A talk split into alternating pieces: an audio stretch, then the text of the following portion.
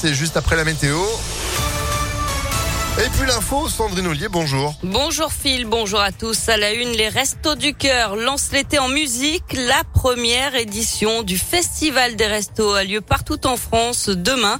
Dans le Rhône, les centres de Croix-Rousse, Caluire, Givor-Grigny, L'Arbrel, Lyon, Mézieux, Rieux, Saint-Priest et Villeurbanne organisent des portes ouvertes. Dans d'autres villes, ce sont même des balles populaires qui sont organisées. Avec ce festival, l'association fondée par Coluche en 1985 veut surtout faire parler d'elle autrement. Bruno Rich préside une, entre, une antenne départementale des Restos du Cœur en Auvergne-Rhône-Alpes. C'est vrai qu'on part surtout des restos euh, dans deux communications. C'est au mois de mars avec la collecte nationale. Donc là, c'est on pleure parce qu'on a beaucoup beaucoup de bénéficiaires. Et puis euh, au mois de novembre où on parle de la campagne et les chiffres sont jamais très bon puisqu'on a tout le temps des augmentations du nombre de personnes accueillies. Et donc là, l'idée, c'était de faire un troisième temps, mais plus festif, parce que même si on est dans un milieu un peu difficile, euh, la bonne humeur et la joie, euh, ça fait aussi partie des restos du cœur avec les enfoirés et puis bien sûr Coluche qui maniait euh, l'humour avec dérision et pour cette belle association. Dans le Rhône, les Restos du Cœur ont accueilli près de 30 000 personnes lors de la campagne d'hiver 2020-2021 et servi près de 3 millions et demi de repas sur l'année. L'actualité, c'est aussi une auxiliaire de puriculture en garde à vue à Lyon. Information du progrès ce matin au lendemain du décès d'un bébé de 11 mois dans une crèche privée du 3e arrondissement. Le nourrisson aurait ingéré un produit toxique. Il a été retrouvé inconscient dans les locaux de la crèche hier matin vers 8 heures. Une enquête est ouverte pour homicide involontaire. Ils avaient volé une porte du Bataclan sur laquelle était peinte une œuvre de Banksy en, hommage aux victimes des attentats.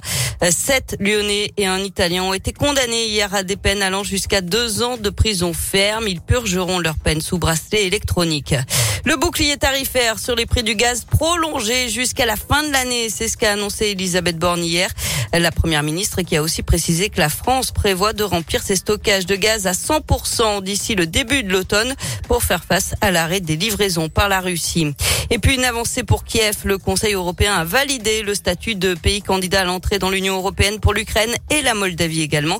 Décision avant tout symbolique dans le contexte de la guerre. Le pays devra d'ailleurs procéder à un certain nombre de réformes pour se conforter aux standards européens, ce qui pourrait prendre plusieurs décennies. On passe au sport avec du rugby. La finale du top 14 ce soir. Castres affronte Montpellier à 20h45 au Stade de France. Autre finale ce week-end, celle du championnat de basket entre Lasvel et Monaco. Le titre se jouera demain lors du cinquième et dernier match à l'Astrobal. Match qui se jouera à guichet fermé à 20h30. Enfin, feu d'artifice surprise hier soir tiré depuis le stade de Gerland. Vers 23h, il a été entendu et vu jusqu'à Villeurbanne, Vénissieux, Oulin et la Mulatière. Il a été tiré donc depuis Gerland ça a duré une quinzaine de minutes. Il y avait même un bouquet final. Une autorisation avait bien été délivrée par la préfecture selon le progrès.